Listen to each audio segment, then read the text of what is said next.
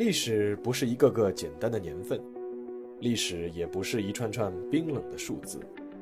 历史不仅有深度、有厚度，其实也有温度。行事有态度，做人有温度。我是馒头大师，欢迎来到历史的温度。让我们读懂过去，活好当下，坦面未来。各位听众朋友们，大家好，欢迎来到馒头说历史的温度。上期节目啊，我们说了刺马案，那看到有听众留言说，能不能再说说晚清其他几件奇案？那好，今天呢就再来说一期，我们来说说其实更有名的杨乃武与小白菜案。同治十二年，也就是一八七三年十月初九这一天，浙江余杭县死了一个人。死者名叫葛品莲，三十岁，本地人，平常在一家豆腐店帮工，经常不回家。十月七日，他患了丹毒而发起了高烧。这个丹毒呢，用现在的病理来说呢，就是一种累及真皮浅层淋巴管的感染。那这个葛品莲呢，得了丹毒以后呢，他不听妻子的劝阻，继续上工。结果到了十月初九，病情加重，撑着回家躺到床上。挨到傍晚光景，两腿一蹬，一命呜呼。葛品莲的母亲沈于氏见儿子刚到而立之年就去世，自然是悲痛万分。当天晚上为儿子遗体换衣服的时候，沈于氏看到儿子的口鼻处有淡淡的血水流出，心里就起了疑心。第二天就请人写了状子，投递给了余杭县衙。他的诉求只有一个：死因不明。请求验尸。余杭县的知县叫刘希同，看了沈于氏的状子之后，就带着门丁沈彩泉、仵作沈祥等人前去葛家验尸。在葛家，沈祥看了葛品莲尸体的样子，拿出银针探入了死者的咽喉，发现银针上有黑色的粘液，也没有按规定用皂角水洗一下，就下了判定，说是系。服毒身死，但是刘希同的门丁沈彩泉却有不同的看法。他认为葛品莲确实是中毒而死，但他不是自杀，而是被人毒死的，用的是砒霜。一场看似平常的病故，转眼就变成了自杀案，瞬间又升格成了谋杀案。到底是怎么回事？知县刘希同此时想起了自己出门前，当地秀才陈胡专门找上门来对他说的一些当地的传闻，顿时感觉心如明镜，立刻下令：“来人，把死者的妻子毕秀姑给我抓起来。”毕秀姑，葛品莲的妻子，十七岁，因为她人长得水灵，平常又喜欢穿白上衣加一件绿裤子。所以被街坊邻里称为“小白菜”。毕秀姑嫁给葛品莲才一年，小夫妻两人没有自己的婚房，于是就租了当地一杨姓家族的院子的一间房子住了下来。杨家的主人叫杨乃武，三十三岁，家中从祖父辈就开始养蚕种桑，家境颇为殷实。杨乃武二十岁中秀才，三十三岁高中举人。一路可谓是顺风顺水，他经常在乡里帮乡人写诉状、打官司，颇有声名。毕秀姑在家无事时喜欢念经，碰到一些不懂的字，就会请教杨乃武。而杨乃武一家看葛品莲晚上会不回家，有时候啊也会请毕秀姑一起吃晚饭。两家人一热络，葛品莲和母亲沈于氏就起了一些疑心，怀疑杨乃武与小白菜之间有私。但是查了几次都没有抓住证据。也许是听到了邻里之间的一些闲话，杨乃武在第二年故意提高了屋子的租金，葛品莲也顺势借故搬离了杨家院子。原以为就此相安无事，却没想到在十月初九出了这样一桩命案。至于余杭知县刘希同在出门去葛家办案之前，当地秀才陈胡来找他说的事儿。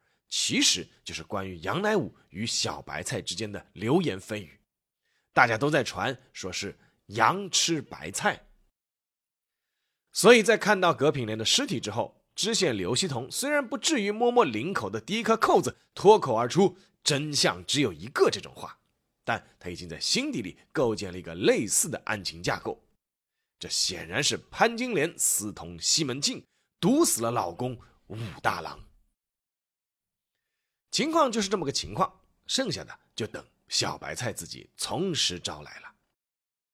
小白菜随即就被带回了县衙门。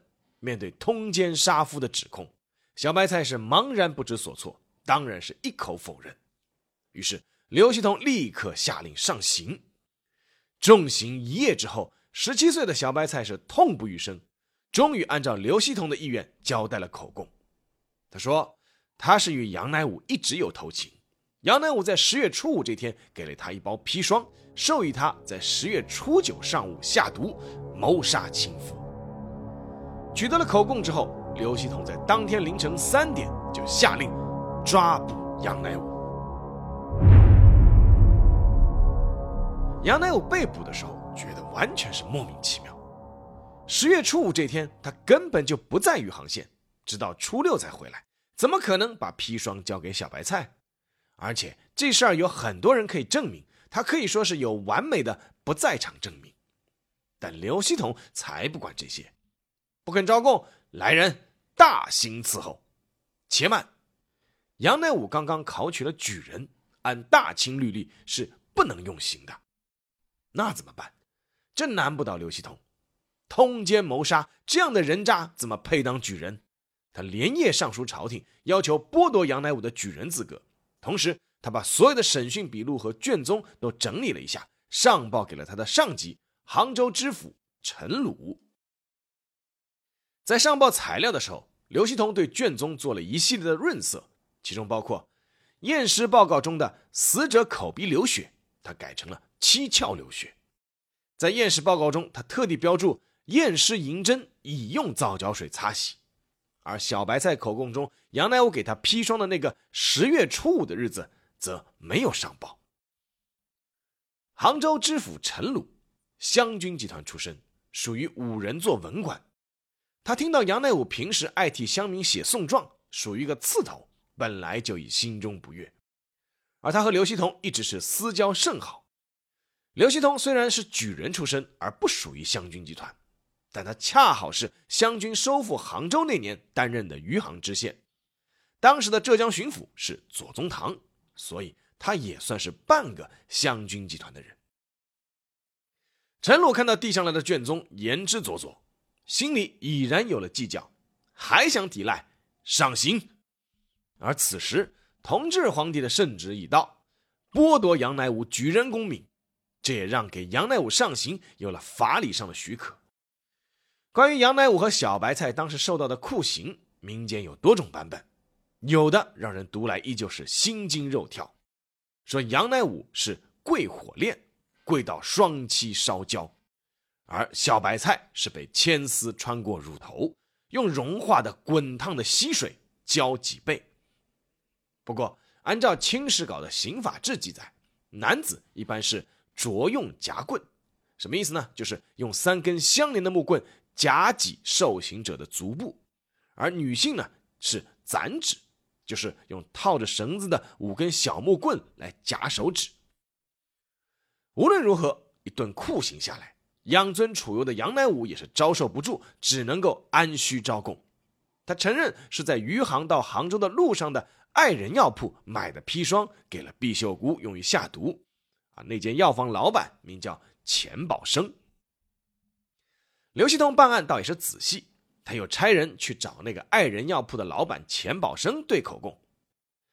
爱人药铺有这个药铺吗？还真有。那老板钱宝生有吗？并没有，人家老板叫钱坦，不仅在那几天从来没有卖药给杨乃武，而且药铺里也从来不进砒霜。但是事已至此，刘希同知道已经是没有退路了，他让人去威逼利诱钱坦：“你卖砒霜，但别人拿去干什么用，你是不管的，你只管承认就是。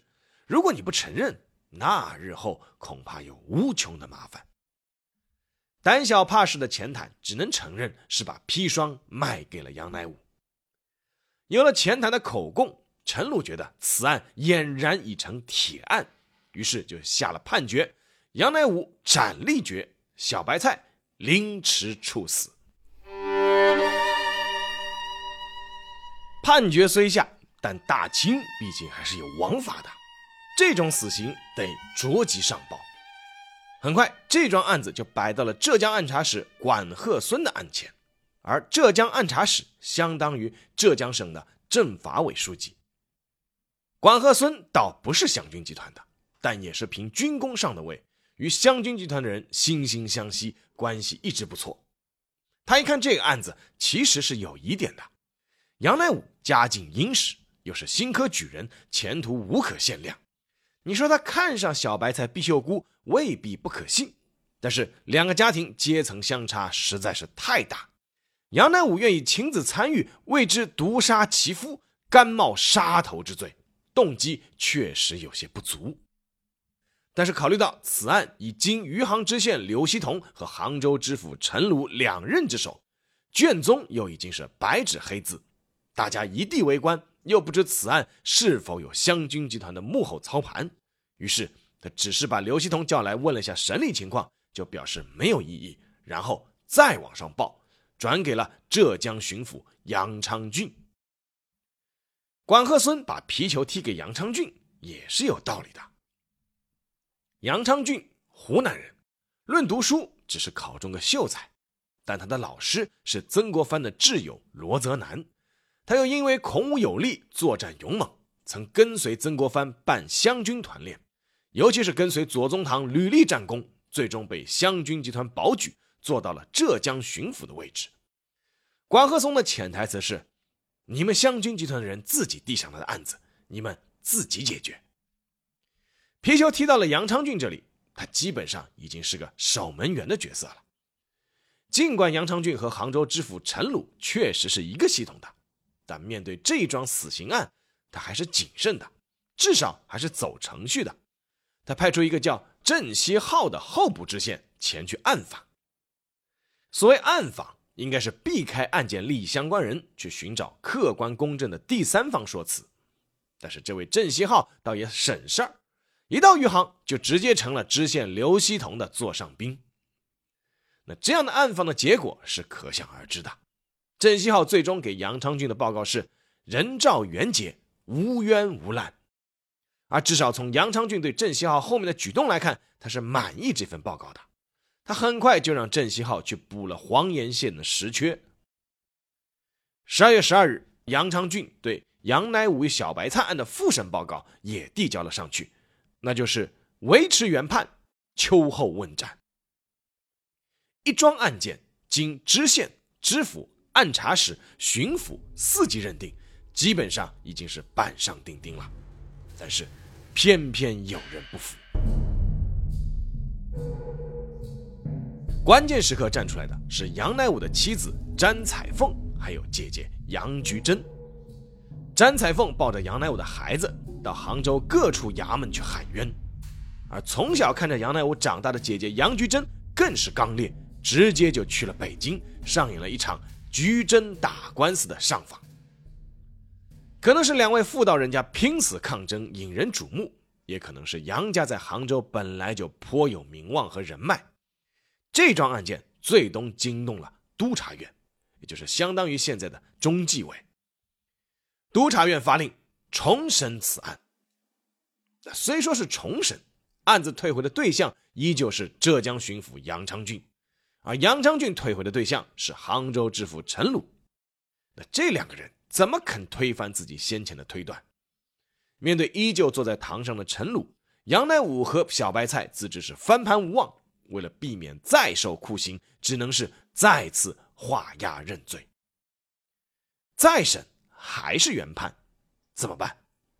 杨家还是不服，变卖田产资产，倾囊一战。杨菊珍和詹彩凤。二次上京申冤，关键时刻，四股强大的力量加入了杨家这一边。具体来说，可以总结为三人一报。第一个人叫胡雪岩，胡雪岩有个家庭教师叫吴以彤，和杨乃武是同乡，两人又是同一年考中的秀才，所以交情很好。胡雪岩通过吴以同了解到了杨乃武的冤情，当下赠银二百两，资助杨家人去打官司。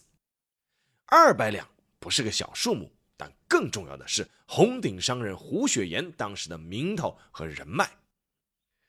第二个人叫夏同善，夏同善是浙江余杭人，咸丰六年的进士，担任过兵部侍郎，但他有个重要身份，他是光绪帝的老师。他有一次回老家省亲，了解到了杨乃武小白菜案的争议，又因为胡雪岩摆宴为他饯行，更是了解到了更多的内幕。回去以后，就把他的所见所闻在北京传播。第三个人叫翁同龢，翁同龢当时的职务是刑部右侍郎，而他同样也有个重要身份，他也是光绪帝的老师。翁同龢和夏同善私交甚好。在从夏同善那里了解到案情之后，他专门去刑部查阅了资料，发现其中有诸多可疑和矛盾之处。他用笔一一勾出，请刑部细查。三人一报，那最后那个“报”指的是《申报》。一八七三年是《申报》创刊的第二年，恰恰赶上了这件案子。一开始，《申报》是以社会花边新闻的态度来报道这件案子的，所以他们的第一篇相关报道是。即余杭某生因奸谋命事系情，其中的这个余杭就是指的余杭，某生指的就是杨乃武。报纸的第一篇报道完全是按照官方的结论做出的，杨乃武与小白菜通奸，合力谋杀了葛平面。但随着案情逐步浮出水面，疑点增多，申报很快改变了态度，开始报道这起案件的不合理之处，包括报道杨毕二人遭受的酷刑。我们前面说到的那些酷刑的细节都是申报报道的，申报全程开始跟踪杨家人进京申冤的进程。更关键的是，申报是全文刊登了杨乃武在狱中写的申辩状。杨乃武是举人出身，逻辑清晰，文笔又好，那篇申辩状一时轰动大江南北，让更多的人关注到了此案背后的冤情。胡雪岩、夏同善和温同和当时都看了《申报》的大量相关报道。时间就这样到了一八七五年，此时同治帝已经驾崩，年幼的光绪帝登基，两宫太后再度是垂帘听政，而杨乃武与小白菜案经《申报》的连续报道和多方争论，也已经引起了极高的社会关注度，于是被再度发回重审。再次的审查，浙江巡抚杨昌俊选择了回避，让湖州知府西光主审。不知道是不是舆论压力太大的缘故，这次的审判没有用刑，而多少已经知道外界风声的杨乃武是当庭翻供，表示之前的口供都是严刑逼供所致。而此时，当年说卖给杨乃武砒霜的那个药店老板钱坦，忽然在狱中去世了。原本就复杂的案件，又缺了一个关键的证据链，变得更加的扑朔迷离。但此案此时已经被紫禁城内的两宫太后关注到了。从北京传来的命令是：为了让案件能够水落石出，必须保证犯人的人身安全，绝不能死在狱中。这一次，北京方面决定再委派一个人来重新审。一般来说，都已经说到这儿了，案件也应该进入尾声了。但是杨乃武小白菜案之所以能够跻身晚清四大奇案，毕竟是有道理的。你朝廷委派的人就一定审得清楚吗？这个委派的人叫胡瑞兰，职务是礼部侍郎，当时的职责是主持浙江省的科举考试。接到这个差事后。胡瑞兰其实是推辞了好几次，一方面因为他从来没有审理过案件，毫无经验；而更重要的是，他不仅和浙江巡抚杨昌俊关系不错，而且他在浙江做学政的一些成绩考核是要杨昌俊打分的，这叫他是如何是好。所以胡瑞兰到岗之后，一方面是继续对杨乃武和小白菜用刑，但结果很令人尴尬，一用刑这两个人就招。一不用刑，这两个人就翻供。想来想去，胡瑞兰只能从一些细节入手，比如杨乃武曾在情急之下说，其实是余杭县衙役何某曾经调戏小白菜，自己只是被栽赃，以及说余杭知县曾经以此事敲诈勒索过杨家。但这两件事都被证明是都不存在的。胡瑞兰是试图通过程序不正义来推翻杨乃武申冤的结果正义。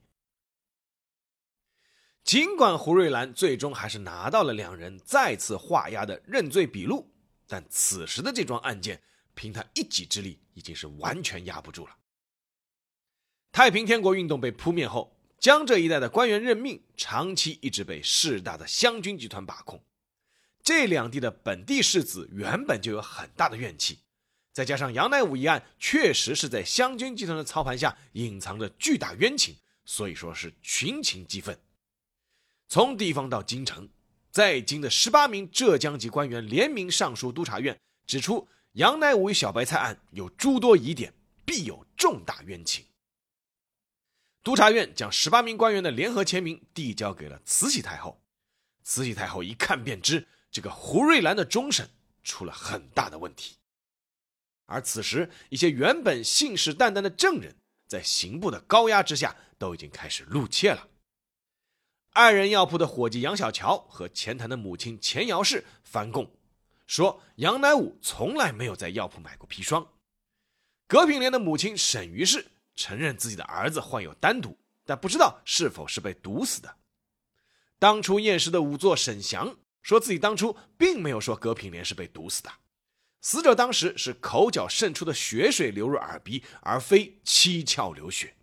而且当初插入死者喉部的银针拿出来后，并没有用皂角水洗过。按照宋代著名法医宋慈的《洗冤录》所载，不用皂角水擦洗是无法判定是否中毒的。怎么办？慈禧一拍椅子：“来人呐，把和此案有关的所有犯人、证人和卷宗。”通通押解到北京，老佛爷决定亲自出手了。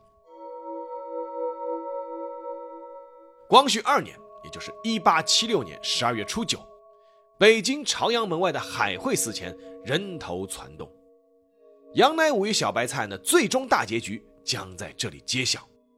刑部的汉人尚书桑春荣和满人尚书赵宝亲自主持，所有犯人。证人全部到场，在这里当场开棺验尸。刑部尚书桑春荣先请余杭县知县刘希同检验葛品莲棺材上的封条是否完好。这口棺材一路从杭州运到北京，每过一地就加贴一张封条，没有人敢动手脚。此时的刘希同已经知道大事不好，在此之前他已经承认仵作沈祥没有用皂角水擦洗银针。但其他他表示一概不知。不过他的门丁沈彩泉出卖了他，已经承认他是受命逼迫药店老板钱坦诬告杨乃武买砒霜一事。棺木一开，腐臭扑鼻。这桩案子毕竟已经是拖了三年多了。由于尸体的皮肉已经腐烂，骨头清晰可见，呈黄白色。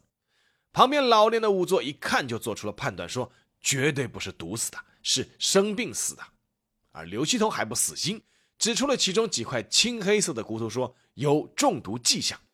但事实证明，那是骨头表面的发霉。把骨头锯开后，里面依然是黄白色。刘希同当时还绕着棺木来回踱步。刑部的满人尚书赵宝是一声断喝，说：“你还有何话可说？”刘希同闻言，当场下跪，摘下了顶戴花翎。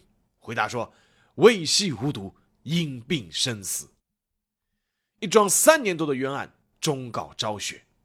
消息传到寺外，围观等候的百姓是一片欢腾，奔走相告。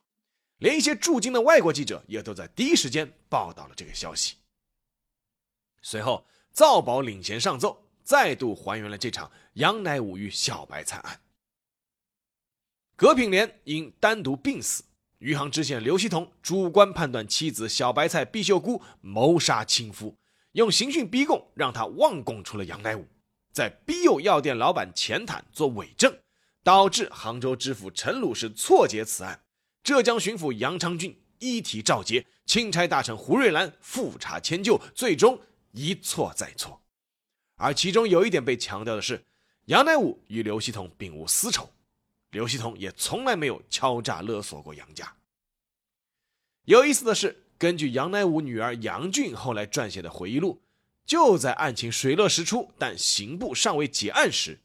已经做到四川总督的丁宝桢是大发雷霆，他去刑部大闹，表示尸体入关三年，黑毒退去是非常正常的事，并指出如此提案还要翻，以后地方官谁还敢判案，谁还敢为皇上做事儿？但这桩轰动全国的冤假错案必定是要翻案的，而且必定是要有人付出代价的。由慈禧最后敲定的处罚结果很快就出来了，余杭知县刘希同革职流放黑龙江。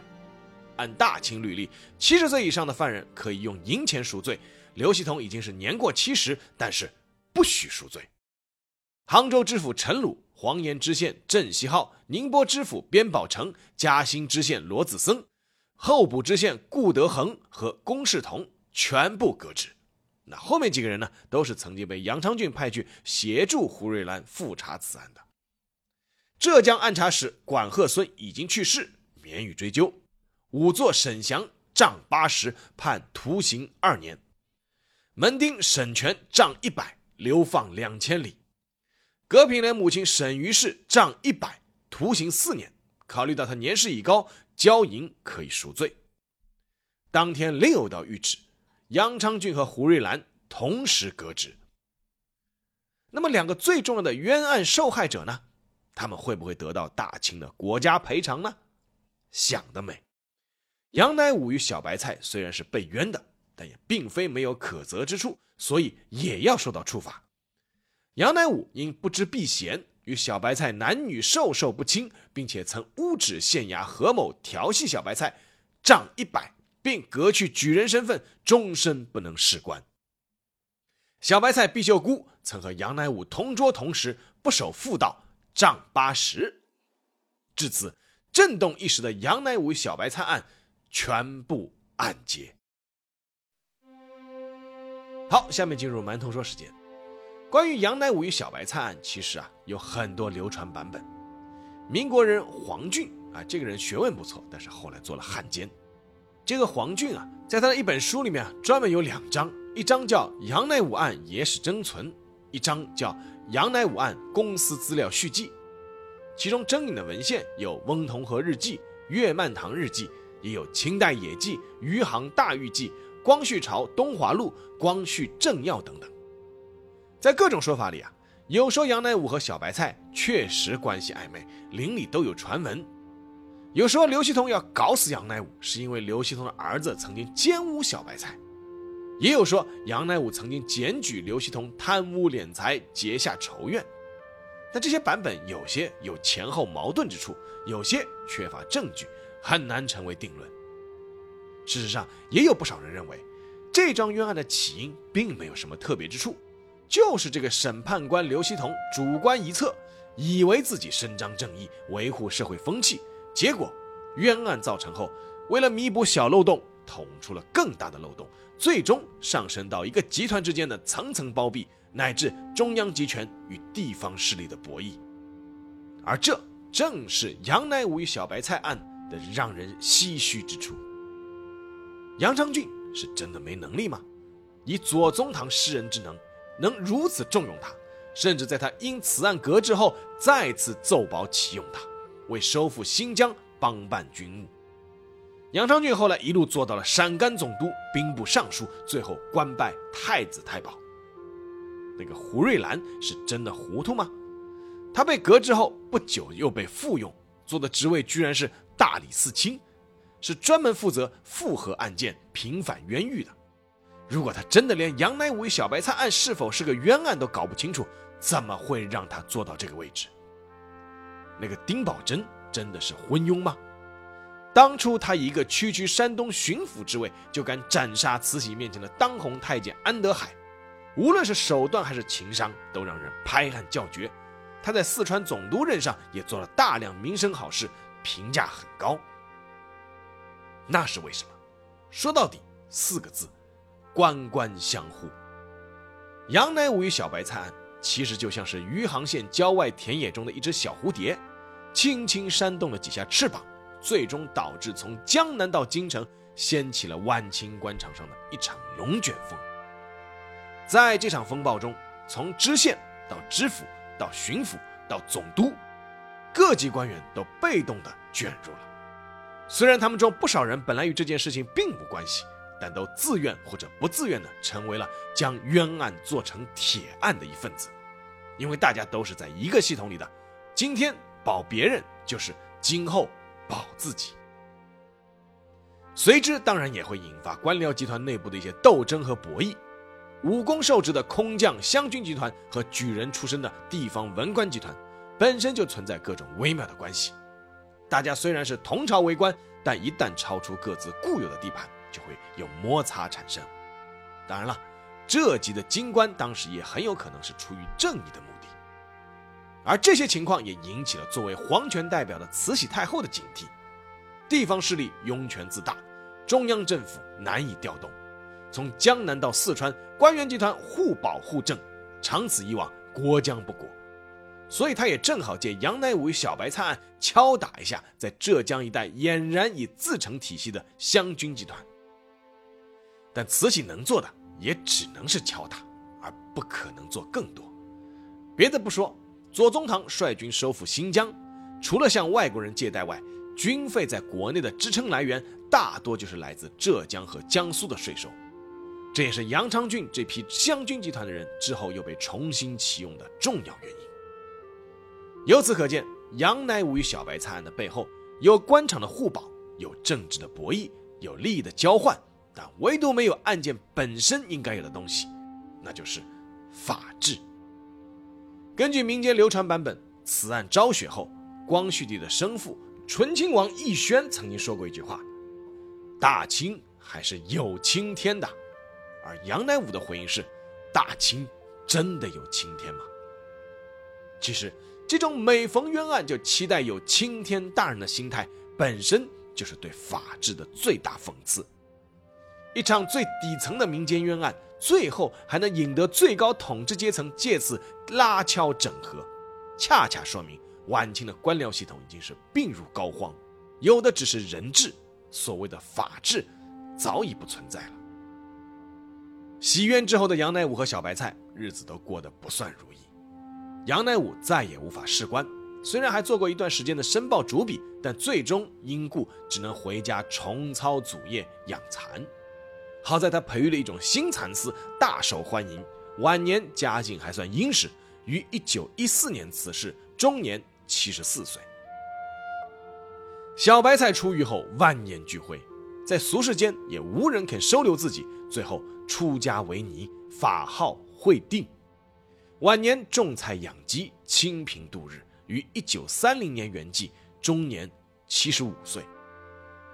两个人原本就阶层相差巨大，后半生也再无交集，但是他们还是有一个共同点，那就是在他们的有生之年，一起见证了一个腐朽王朝的没落与终结。好了，这期节目就到这里，让我们下期再见。